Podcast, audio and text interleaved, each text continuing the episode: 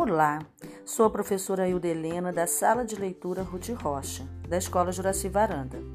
A hora do conto de hoje fala que quando amamos muito mesmo, queremos achar um jeito de mostrar o tamanho desse amor. Na história, o coelhinho e o coelho pai vão descobrir que o amor não é uma coisa tão fácil de medir. A história é de Sam McBrowning e a ilustração de Anita Geron.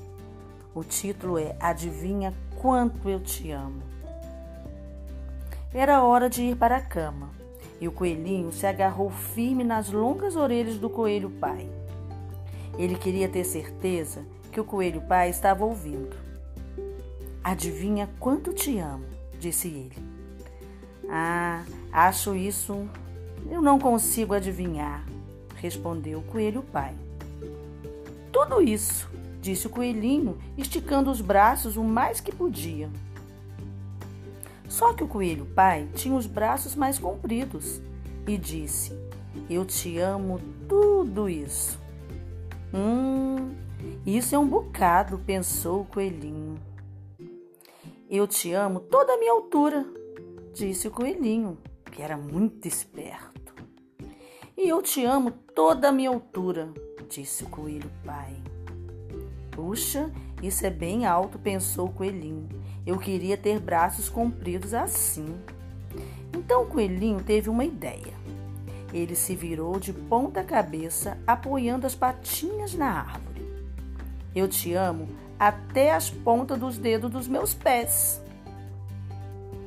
Eu te amo até a ponta dos dedos dos teus pés, disse o coelho pai, balançando o filho no ar. Eu te amo à altura do meu pulo, riu o coelhinho, saltando para lá, para cá. E eu te amo à altura do meu pulo, riu também o coelho pai. E saltou tão alto que suas orelhas tocaram os galhos da árvore. Isso é que é saltar, pensou o coelhinho. Bem que eu gostaria de pular assim. Eu te amo toda a estradinha, até o rio, gritou o coelhinho.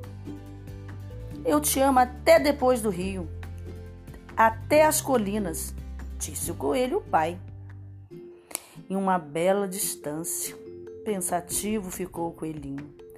Ele estava sonolento demais para continuar pensando. Então ele olhou para além das copas das árvores, para a imensa escuridão da noite.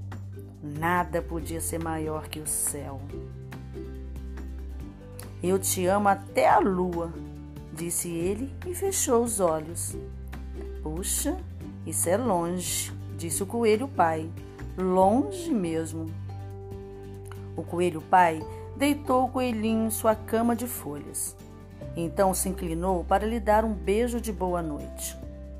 Depois, deitou-se ao lado do filho e sussurrou sorrindo: Eu te amo até a lua. Ida e volta.